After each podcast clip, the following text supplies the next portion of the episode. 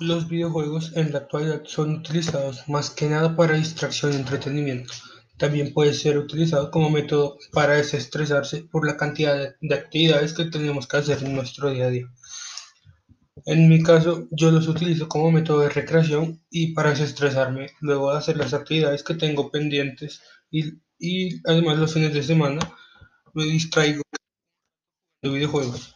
Mi tipo favorito de videojuegos son los videojuegos de carrera, como los son Mario Kart, Crash Team Racing, Forza, etc. Y de vez en cuando busco jugar juegos de terror, porque pues también me gusta, como lo pueden ser Five Nights at Freddy's o Cinco Noches en Freddy's y eh, Slenderman. Porque con estos juegos uno se mantiene atento y concentrado realizando acciones para que el, entre comillas, villano no los mate y así completar un nivel e ir al siguiente.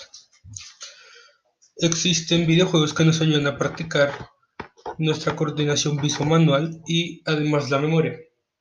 Porque cuando uno está jugando, primero no puede estar viendo la pantalla y al mando con el que uno está jugando al mismo tiempo. Y por esta razón eh, tenemos la necesidad de aprendernos los botones del mando de memoria para así no estar viendo el mando a cada minuto y los videojuegos que nos ayudan a, mejorar nuestra toma de decisiones. Eh, estos son videojuegos con el, con el famoso efecto mariposa, un efecto que provoca el que las decisiones que tomes en el videojuego afecten a la historia del mismo. Eh, en resumidas cuentas, si se utilizan bien los videojuegos, se pueden aprender muchas cosas de estos.